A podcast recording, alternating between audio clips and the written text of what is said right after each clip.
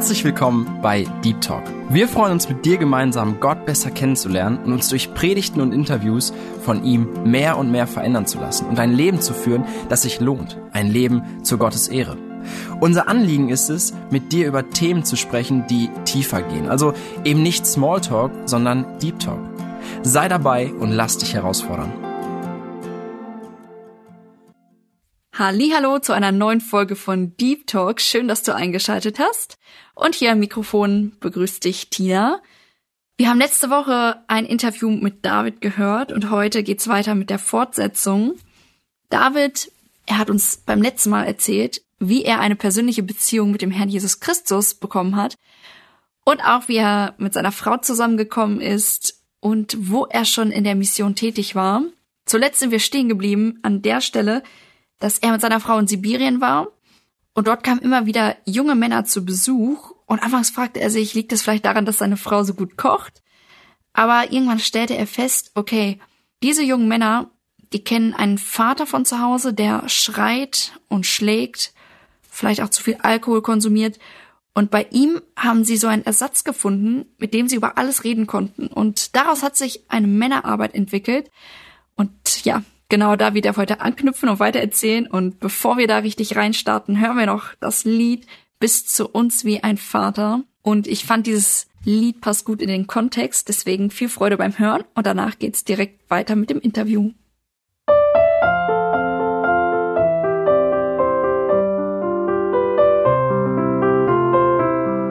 Bis zu uns wie ein Vater, der sein Kind nie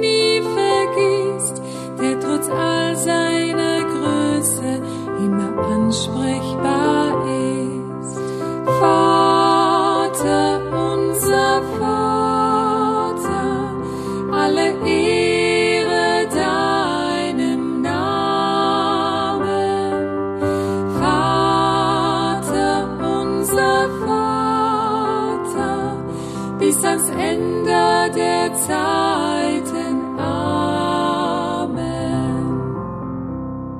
Deine Herrschaft soll kommen, das, was du willst, geschehen.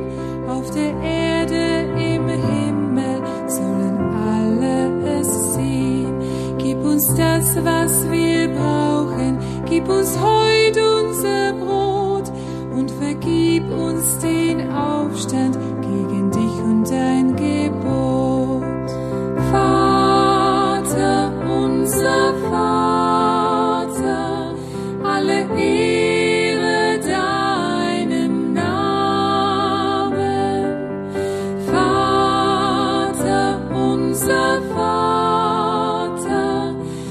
ans Ende der Zeiten. Amen.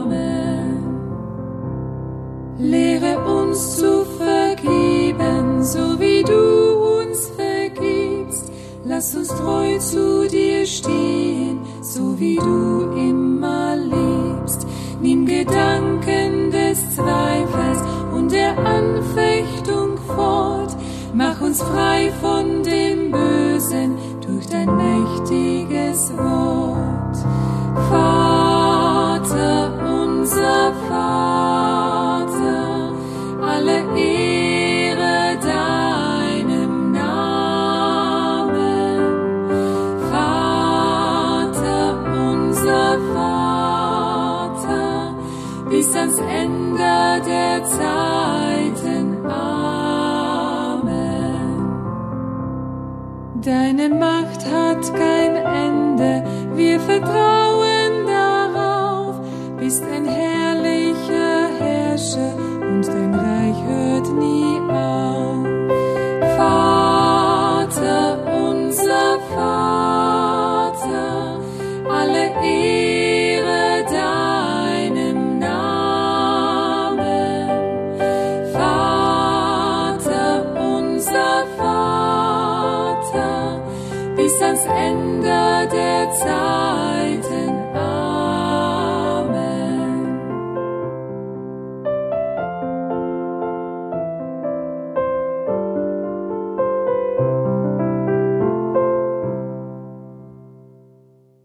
Was bedeutet das, eine biblische Maskulinität? Was bedeutet das? Zu verstehen, was hat Gott sich gedacht, als er den Mann geschaffen hat? Mhm. Er hat ja nicht einfach so aus Lehm alles äh, irgendwas zusammen und Pinocchio ist entstanden. Gott hat ja einen Plan gehabt. Mhm. Und von alle seine Kreativität und alles, was er so gemacht hat bei der Schöpfung, war der Mensch das Zentrum. Mhm. Da hat er bestimmt sich einen sehr klaren Plan gehabt mhm. und nach diesem Plan hat er den Menschen geschaffen. Aber wir sind irgendwie so weit weggekommen von dieser, von diesem Plan Gottes, dass wir manchmal auch als Christen gar nicht so richtig wissen, was hat er sich denn gedacht? Mhm. Und wie kommen wir zurück zu diesem Eigenbild Gottes? Mhm. Und dann haben wir uns zum Ziel gemacht, mit dieser ersten Gruppe von Männern, das waren alles so junge Kerle, mit denen ich da saß, und wir haben gesagt, okay, durch den ganzen Winter wollen wir die ersten drei Kapitel erste Mose durchnehmen. Was können wir daraus graben? Was können wir daraus finden, was für uns jetzt wichtig ist? Weil wenn er damals den Adam nach diesem Ebenbild geschaffen hat, dann muss ja das Ebenbild noch genauso auf uns heute zutreffen, bevor er gesündigt hat. Mhm. Nach diesem, was er gesündigt hat, das verstehen wir jetzt alle. Ja. Da leben wir jetzt alle. Mhm. Aber wie war es vor dem? Mhm. Und äh, das war sehr spannend. Dann haben wir angefangen, jedes Wort durchzumachen, durchzustudieren. Und äh, dann auf einmal haben wir entdeckt, oh, der Adam wurde in einer Wildnis gemacht. Und dann wurde der Garten Eden geschaffen. Aha. Und da wurde Eva gemacht. Und dann wurde Adam aus dieser Wildnis in diesem schönen Garten reingesetzt. Und dann ist uns klar geworden, warum wir als Männer die Wildnis so lieben. Warum wollen wir mit einer Knarre auf die Jagd gehen? Warum wollen wir auf dem Eis gehen und da drei Tage am Fischen? Der Mann hat auf einmal sehr, sehr viel Geduld. Dazu sitzen drei Tage und diesen Fisch da versuchen rauszuholen. Und dann wurde uns klar, okay, deshalb ist der Drang in uns die Wildnis. Das mhm. ist bei uns schon mhm. reingeboren durch Adam. Und warum die Frau ein Nest braucht, eine mhm. schöne Umgebung mit Blumen, ja, mit Dekoration. Und das muss man verstehen. Mhm. Und das muss man dann auch akzeptieren. Mhm. Dann ist uns aufgegangen, okay, Gott hat Adam etwas von sich gegeben, ein Teil von sich, und Gott hat Eva etwas von sich gegeben.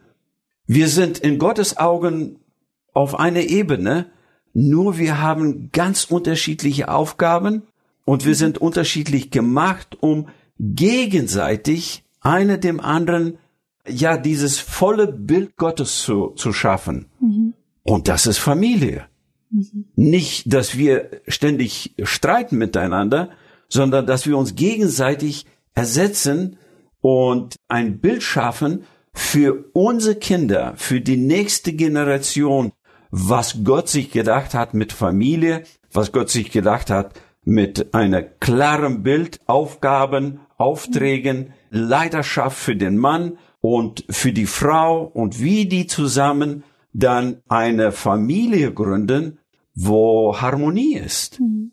Natürlich leben wir noch immer in, äh, mit, mit unserem sündigen Zustand, aber Gottes Bild kommt rein und ändert dieses, diese Weltanschauung, mhm. die wir alle von unseren Eltern mitbekommen haben, eine gebrochene Welt, aber wir versuchen das als Eltern wiederherzustellen mhm. und den Kindern etwas zu zeigen, wonach sie jetzt ein Ebenbild Gottes sind und das auch ausleben können mit ihrer Familie. Mhm. Baikal wurde dann zu uns dieses praktische Wildnis. Da waren wir mal am Baikal und wir haben ein Lager gemacht für Kinder und Älteren und da gucke ich über diesen äh, See und sehe den Berg auf der anderen Seite vom, vom See und denke, wow, was ist auf der anderen Seite? Und das Leben entsteht ja immer wieder aus neuen Horizonten. Manche Leute haben ein bisschen Angst für diese neuen Horizonte, aber für mich ist immer die Frage, was ist da hinten? Wer lebt da? Was machen die Leute da hinten? Und dann äh, habe ich im Winter bin ich da vorbeigefahren und sehe wieder diesen Berg und denke, jetzt ist die Möglichkeit, auf dem gefrorenen Eis, das Eis friert gewöhnlich so einen Meter dick, da kann man mit einem Lastwagen drüber fahren und äh, das wird ja uns auch halten. Und wäre das nicht eine Möglichkeit, dass wir mit den Männern, mit denen wir jetzt den Adam auseinandergenommen haben, Stück für Stück und ein Teil von ihm verstanden haben, aber diese Wildnis, die sitzt noch immer in uns. Und die müssen wir irgendwie doch zum Vorschein bringen. Wir müssen ja das alles Wissen, was wir jetzt hier haben, zum Herzen bringen, in die Realität setzen. Und wäre das nicht, dass dieser Biker, dieser gefrorene See zu einem Platz, wo wir das üben. Und dann waren ein paar andere Jungs bereit, das mit mir zu machen. Und so sind wir dann äh, zum ersten Mal rübergelatscht. Äh, und das waren ungefähr 35 Kilometer an einem Tag auf gefrorenen Eis. Sehr vieles unbekannt. Manche Stellen, da gab es große Ritzen, wo man auch reinfallen könnte. Manche Stellen ist der Eisberge, so große Eisberge war das wegen vom Stürmen zusammengeschoben.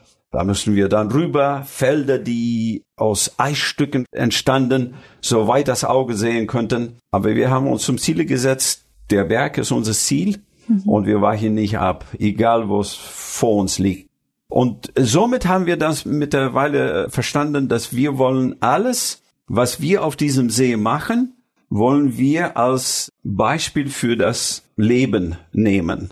Zum Beispiel ein Ziel setzen und auch erreichen. Weil die Väter haben zum Beispiel mit ihren Kindern nie gesagt, Junge, da ist ein Berg oder das, dieses Ziel, das wollen wir jetzt erreichen. Das haben sie nie erlebt.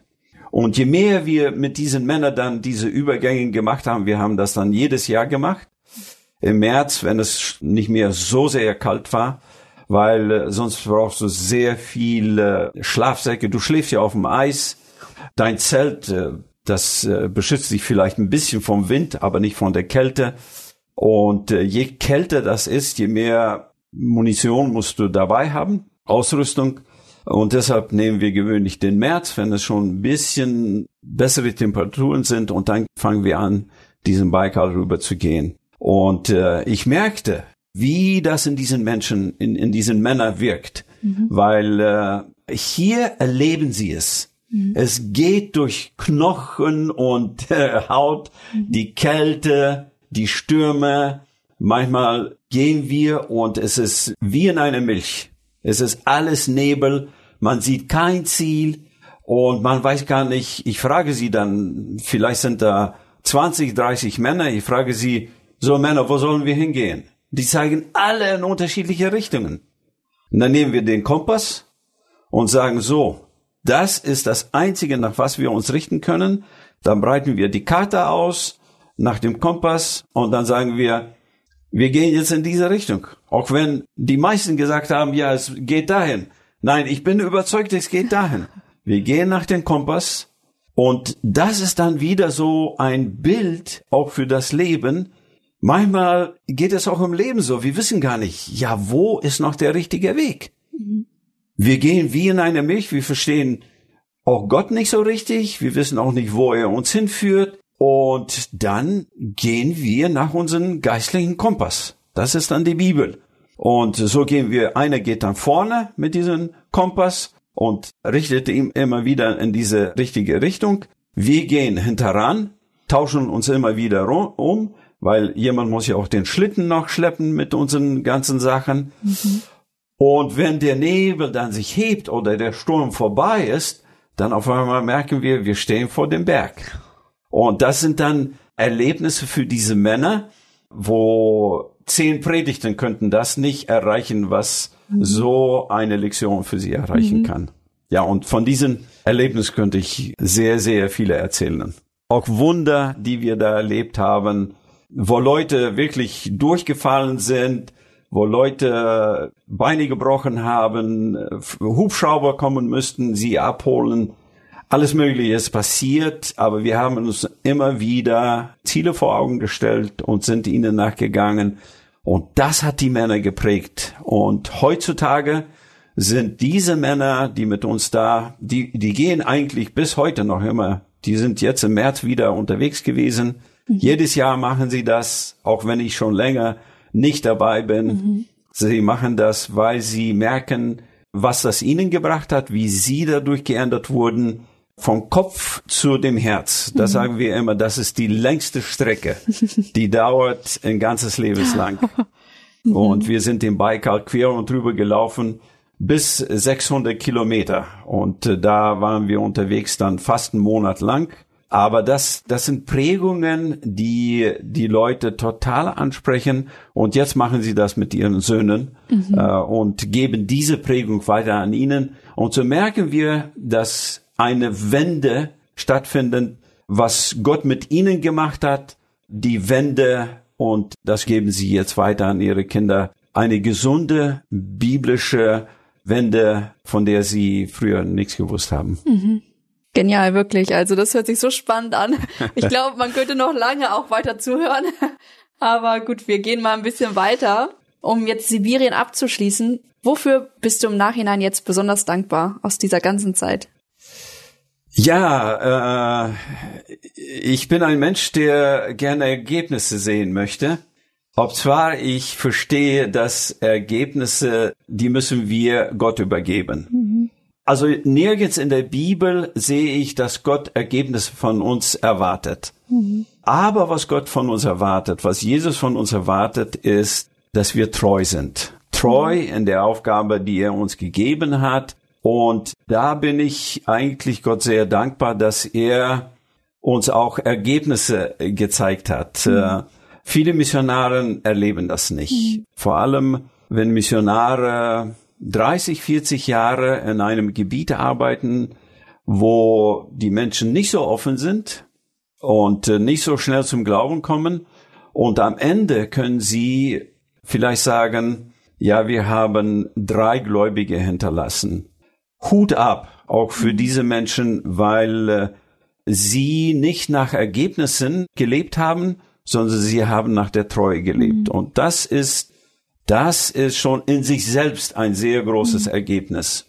Wir dürften aber erleben, dass wir dahin kamen und sehen dürften. Wir dürften flügen wie so ein Ackermann, der anfängt, die Steine aus dem Feld zu räumen, mhm. die Büsche wegzuräumen und dann seht ihr, und manchmal braucht es eine andere Generation, die Ernte zu sehen. Mhm. Äh, aber Gott sei Dank, wir können diese Ernte jetzt schon sehen und dürfen zurückschauen. Wir haben Leitende da. Es sind junge Männer, die die Gemeinde leiten. Mhm. Wir haben noch immer Kontakt zu denen, unterstützen sie so gut wie möglich. Sie machen das nach ihrer Art und Weise aber wir könnten Ihnen ein Beispiel weitergeben, nachdem Sie jetzt die Gemeinde weiterführen. Mhm. Wir haben Missionare, was auch nicht immer der Fall ist.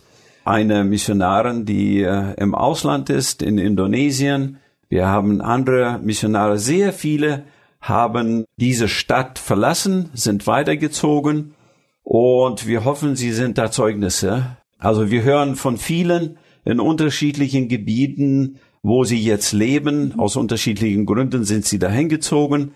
Aber sie sind auch da ein Zeugnis und dafür sind wir total dankbar, dass mhm. diese Gemeinde da ist. Sie ist ein Licht in dieser noch ziemlich dunkler Welt. Mhm. Leute kommen noch immer zum Glauben. Sie hatten jetzt vor kurzem wieder ein Taufest gehabt. Mhm. Und so freuen wir uns, dass diese Arbeit da weiterläuft. Mhm.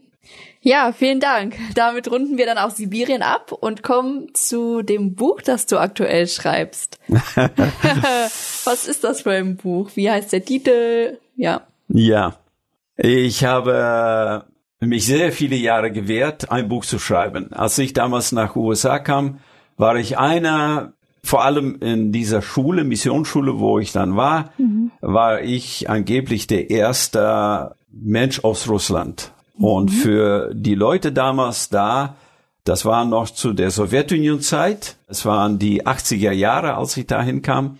Für viele war das ein Wunder, einen Menschen aus Sowjetunion zu erleben. Und natürlich, die wollten alle wissen, wir haben für euch gebetet. Wir wussten, da gibt es Verfolgungen, aber sonst wissen wir auch nichts. Mhm. Kannst du mal erzählen? So habe ich dann erzählt und äh, fast nach jeder Erzählung, ob es in einer Gemeinde war oder in der Schule selber, da erzählt man einen Abend und dann sagen sie, kannst du noch mehr erzählen? ja, ich kann noch viel erzählen. Ja, kannst du noch einen Abend? Dann noch ein Abend und dann noch ein Abend. Und immer kam dieser Spruch, Dave, you need to write a book. Mhm. Du musst ein Buch schreiben. Wir kennen so ein Leben hier nicht. Mhm. Wir kennen überhaupt nicht, was hinter diesem eisernen Gitter so abgelaufen ist, wie er gelebt hat. Es ist total spannend. Mhm. Kannst du das nicht aufschreiben? Leute würden das total gerne lesen. Mhm. Ich habe immer wieder gesagt, ich kann nicht schreiben, vor allem nicht in einer Sprache, das nicht meine Muttersprache mhm. ist. Und damals habe ich noch, war ich so ziemlich am Anfang, Englisch zu beherrschen. Und äh, so habe ich 30 Jahre habe ich gesagt, nein, das das mache ich nicht. Aber als meine Mutter am Sterben lag und sie die letzte von ihrer Generation, mein Vater war schon früher verstorben, meine Opa und Oma waren schon verstorben. Mhm. Und wir eigentlich ohne Fernseher, ohne Internet aufgewachsen sind mhm. äh, und immer nur von diesen Geschichten gehört haben. Mhm. Fast jeden Abend bevor Schlafen gab es eine Geschichte. Mhm. Und diese Geschichten waren alle aus der Vergangenheit von meinen Großeltern, mein Opa saß zweimal im Knast, meine Oma saß im Knast, ich habe keine Onkels und Tantens, die sind von sechs Kindern, die sie hatten, sind die alle gestorben, außer meiner Mutter. Oh. Und auch wie meine Mutter überhaupt überlebt hatte, ist ein Wunder für sich. Und da gibt's so vieles aus ihrem Leben, das ist so krass, mhm. was wirklich die Leute im Westen gar nicht so richtig kennen, außer von dem Zweiten Weltkrieg vielleicht oder noch viel weiter in der Geschichte. Und diese Geschichten, die, die sind alle hier. Die brauchen natürlich noch einen so Zusammenhang, mhm. um das alles zusammen zu verbinden. Aber als ich das so beobachte, wie meine Mutter langsam aus diesem Leben jetzt aussteigt, und dann haben wir hier nicht weiter von Köln gewohnt und ich war hier in Detmold zu der Zeit. Und dann auf dem Wege zurück nach Hause habe ich immer wieder gedacht daran, meine Oma ist gestorben, mein Opa ist gestorben, die haben ihre Geschichten ins Grab genommen. Mhm. Und von diesen Geschichten wird nie jemand was hören mehr, außer wir 13 Kinder, die meine Mutter geboren hat. Mit denen Geschichte sind wir aufgewachsen. Jetzt ist noch sie zum Schluss gestorben. Wir haben das alles nicht so erlebt. Wir kennen diese Geschichten, aber auch diese letzte Geschichten gehen mit ihr ins Grab. Mhm.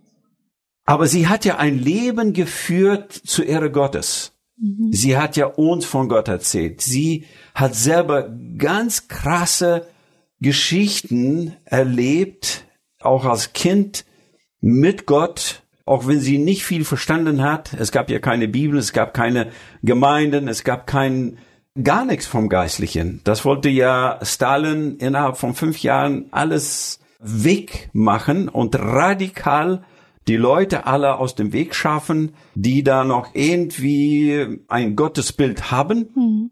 dass dann nur noch eine kommunistische Weltanschauung bleibt. Mhm. Ja, und das haben sie alles durcherlebt und den Glauben erhalten. Und wer wird davon wissen? Mhm. Und dann wurde es mir klar, okay, jetzt ist Zeit. Jetzt ist Zeit. Ich bin dann, äh, habe auch mit der Zeit verstanden, dass ich das Buch nicht schreiben kann, weil ich ja das auch nicht weiß, was sind da für Forderungen, wie wird das eigentlich gemacht? Mhm. Und dann bin ich in eine Schule eingestiegen. Der Mentor ist oder mein Lehrer ist ein sehr berühmter Schreiber, auch ein Christ, Jerry Jenkins. Der hat die Bücher geschrieben Left Behind, Hinterlassene. Er hat auch andere viele, viele Bücher geschrieben als Christ für Nichtchristen. Oh. Und das war auch dann mein Ziel, das so zu schreiben, dass das nicht für Christen nur ist, weil Christen haben schon so sehr viele Bücher. Aber ich wollte auch eine Geschichte weitergeben von einem Leben oder von Leben, die ganz krasse Erlebnisse hatten, mhm. wo man keine Hoffnung mehr hatte. Mhm. Und trotzdem haben sie es überlebt, weil sie an diesen dünnen Faden der Hoffnung an Gott doch noch weiter gelebt haben, weitere Schritte unternommen haben. Und so habe ich das Buch auch dann so genannt, The Iron Broom, der eiserne Besen. Das kommt von einem russischen Sprichwort, der neue Besen fegt gut.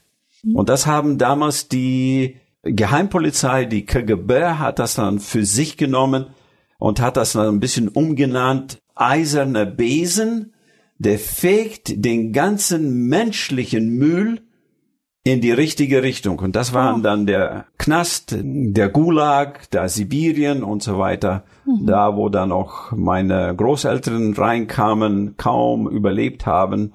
Viele, viele von unseren Russlandsdeutschen gar nicht überlebt haben. Mhm. Und das versuche ich dann so ein bisschen alles zu beschreiben. Mhm. Und wie dieser Besen dann uns äh, einmal hat er meine Großeltern im Knast gefegt, dann hat er uns wegen Verfolgung nach Zentralasien gefegt, mich dann nach Sibirien gefegt und dann aus dem Land rausgefegt mhm, mhm. nach Deutschland. Und meine Hoffnung ist, dass dieses Buch in Hände kommt von Leuten, die ich nie sehen werde, mhm. Die aber gerne Geschichten lesen, die mit Gott vielleicht gar nichts im Kragen haben, kein Interesse haben, aber für mich ist es ganz klar, ein Zeugnis da zu hinterlegen. Ich schreibe natürlich nicht, jedes Blatt ist voll mit Gott und äh, Bibelverse, aber es ist ein ganz klares Zeugnis von meinen Großeltern, Eltern und dann wie das auf uns kam in uns gewirkt hat, wie mhm. wir unseren Glauben dann ausgelebt haben. Mhm. Ja. Und jetzt auch tatsächlich komplett auf Englisch? Das ist komplett auf Englisch. Ich bin noch nicht ganz fertig mit dem Buch, mhm. aber ich bin dabei und wenn wir jetzt zurück nach USA gehen, dann geht es wieder an dem PC und mhm. es wird weiter geschrieben. Steht schon fest, wann es rauskommt? Ich hoffe sehr nächstes Jahr, aber ich habe nie gedacht, dass das Schreiben so kompliziert ist. Es ist viel, viel komplizierter, als ich das je gedacht habe. Aber wir müssen da durch und ich mache es, weil ich glaube, das ist Gottes Auftrag für mich jetzt, für diese Zeit. Mhm. Ja, sehr schön. Ja, dann kommen wir noch zu einem neuen Kapitel. Vielleicht hat man es auch schon ein bisschen rausgehört bei deinen Erzählungen über Sibirien. Aber dir liegt ja Jüngerschaft, also Mentoring, sowas sehr am Herzen. Ja. Und warum würdest du sagen, ist das ein wichtiges Thema für uns, für Christen? Ich habe selber nicht viel Jüngerschaft erlebt. Es wurde auch nicht so stark in unseren geistlichen Kreisen praktiziert. Aber ich habe das äh, mit der Zeit festgestellt, wie wichtig das ist. Und vor allem auch unser Auftrag als ältere Geschwister, die einen Lebensweg hinter sich haben mit Gott, dass wir das nicht nur für uns halten. Mhm. Und das ist auch, kommt auch in meinem Buch so ein bisschen hervor, dass diese Erlebnisse mit Gott, die dürfen nicht nur bei uns bleiben. Es ist etwas, was auch Paulus so klar macht zu seinen Jünger, was er ja auch gelebt hat. Leider heutzutage wird das zu wenig in unseren Gemeinden praktiziert, mhm. diese Jüngerschaft.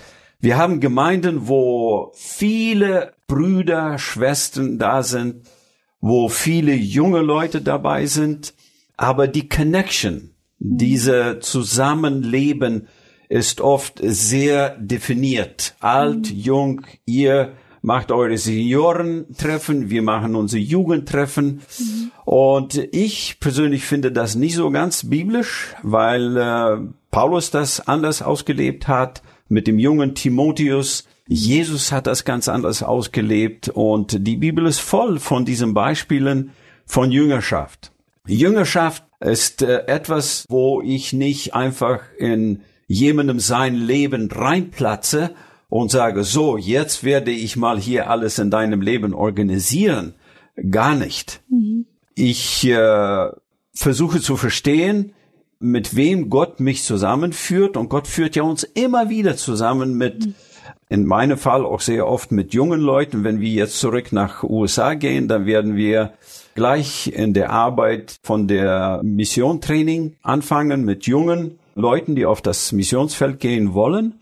Und da ist Jüngerschaft verschrieben. Mhm. Wenn jemand in die Schule kommt, dann bekommt er eine von den Missionaren, die da als Lehrer, als Trainer sind. Und mit dem wird dann Jüngerschaft gemacht. Mhm. Und ich platze jetzt nicht in diesen jungen Mann rein und sage so, jetzt werde ich mal alles hier bei dir geistlich und schön machen, sondern ich stelle viele Fragen mhm. und versuche zu verstehen, was macht Gott schon? Weil Gott hat ja schon einen Weg mit diesem jungen Mann gemacht. Mhm. Und jetzt komme ich rein für eine bestimmte Zeit, für einen bestimmten Auftrag. Mhm. Und ich weiß nicht diesen Auftrag. Mhm. Und das muss ich dann mir erfragen von diesem jungen Mann. Wo sind äh, vielleicht die Schwächen? Wo sind Dinge, an denen Gott am Arbeiten ist?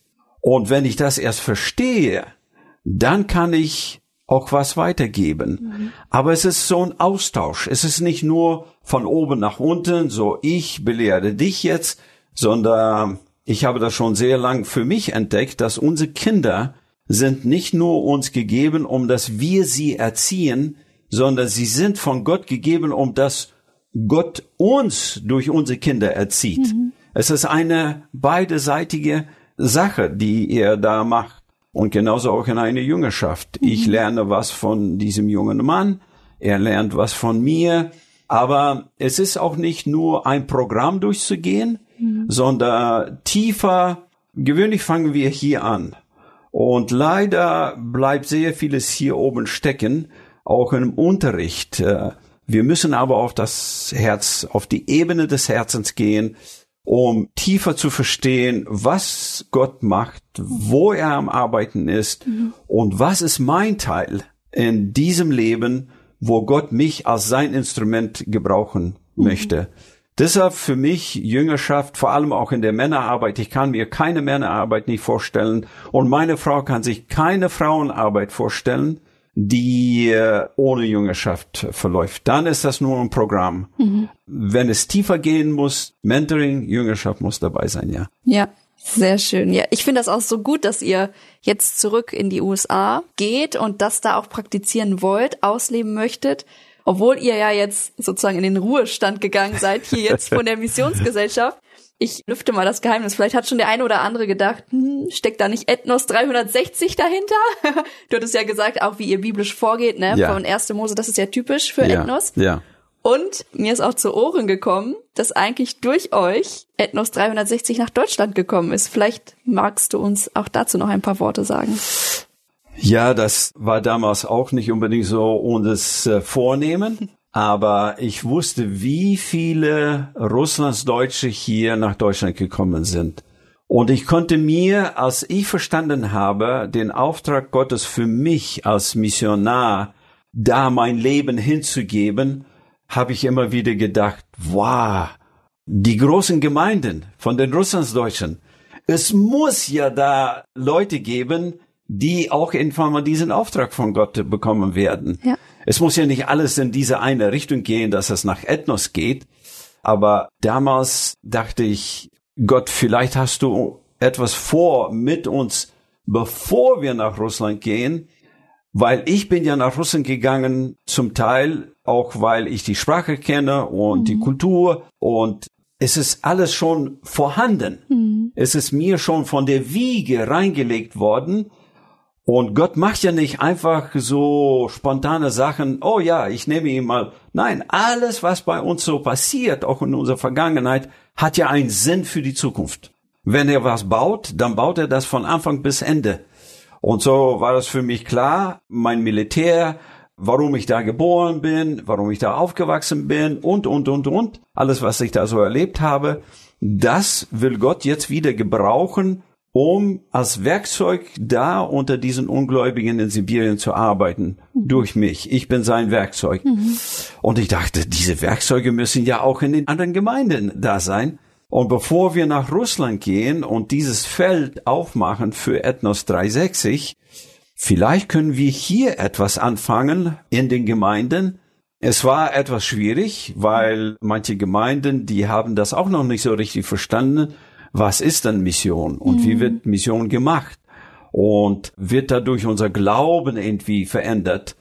Und, und so dauerte das eine Zeit lang, wo wir dann hier ankamen. Das fing eigentlich auf dem Dach oder im Dachstuhl von meiner Mutter an. Wir hatten keine Räumlichkeiten und da fingen wir dann an, unsere Broschüren zu machen und äh, Kontakte zu den Menschen zu machen. Und dann kam unsere erste Gruppe, die wir nach Senegal gefahren haben. Und da merkte ich schon, dass die meisten waren Russlandsdeutsche mhm. aus den russlandsdeutschen Gemeinden. Und heutzutage merken wir auch, dass die ganze Mission sehr viele kommen aus diesem Hintergrund. Und dafür sind wir einfach sehr dankbar, dass Gott wiederum alles vorbereitet hat. Mhm. Die Leute kamen dann, als die Mission hier 91 anfing. Mhm. Dann kam noch mal so eine richtig große Welle aus Russland hier mhm. rüber. Und da war schon die Mission, es war ja nicht nur Ethnos 360, es gibt auch andere Missionen, aber wir waren dann schon etwas, oder Gott war damals schon bereit für jüngere Leute einzusteigen, auf die Bibelschule nach England zu gehen mhm. und dann in die Mission. Mhm. Ja, Gott ist gut und er baut sein Werk und ja, wir dürfen einfach Teil davon sein teilweise. Genau. Schön, dass ihr euch da auch gebrauchen lassen habt. Und leider kommen wir jetzt auch schon so zum Ende und ich habe noch eine Bitte. Hast du einen sehr guten Ratschlag für junge Leute, den du uns mitgeben kannst? Äh, ja, schwer zu sagen in einem kurzen Satz, aber wir stellen uns das Leben sehr oft, wenn wir dann Ausbildung machen oder heiraten oder Kinder bekommen, das Leben wird immer so ganz gerade gehen, weil wir bauen keine Schwierigkeiten ein. Das ist unser Plan. Das ist aber längst noch nicht Gottes Plan. Gottes Plan sieht ganz anders aus. Gottes Plan ist mit Höhen und Tiefen und Schwierigkeiten und äh, Kurven, die wir gar nicht erwarten. Und ich möchte einfach die junge Generation ermutigen, nicht gegen diesen Plan Gottes zu, zu kämpfen, weil damit kämpfen sie gegen Gott selber, sondern diese Schwierigkeiten auch aufzunehmen und bereit sein, mit Gott diesen schweren Weg zu gehen, weil da wird unser Charakter geformt. Wenn alles so glatt geht, dann äh, auch in der Musik, wenn du immer auf eine und dieselbe Note machst, das ist keine Musik. Ja. Und so führt Gott uns nicht alle Wege immer glatt und schön, mhm. auch wenn wir von der Natur uns das so wünschen. Gottes Wege sind sehr, sehr schwierig manchmal, mhm. aber es sind die richtigen Wege.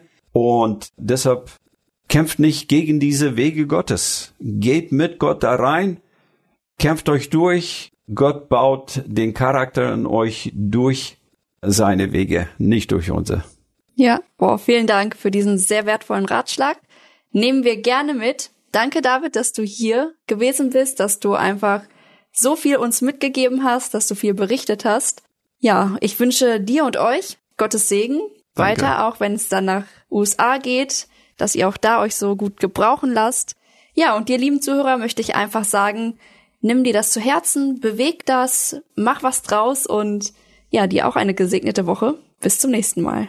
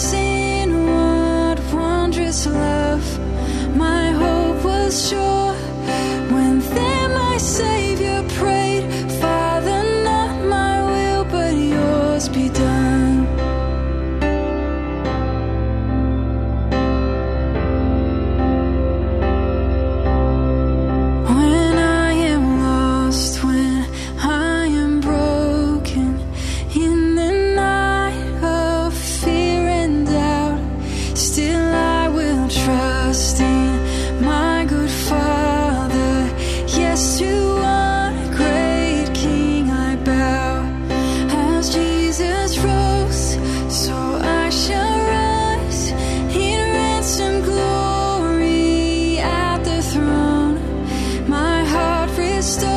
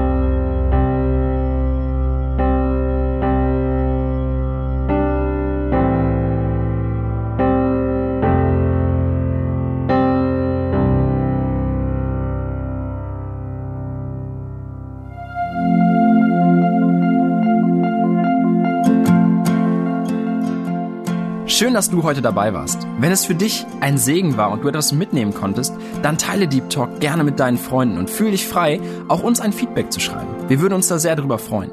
Wenn du heute zum ersten Mal dabei warst oder eine Sendung verpasst hast, kannst du alle vorherigen Sendungen auf Spotify oder auf Soundcloud finden. Mehr Infos über Deep Talk oder Segenswelle allgemein findest du auf www.segenswelle.de oder auf unserem Instagram-Feed, auch unter Segenswelle zu finden. Falls du Fragen und Anregungen, zum Beispiel Themenvorschläge hast, schreib uns gerne. Wir wünschen dir noch eine gesegnete Woche mit den Worten aus Kolosser 3, Vers 17. Und was immer ihr tut, in Wort oder Werk, das tut alles im Namen des Herrn Jesus und dankt Gott dem Vater durch ihn.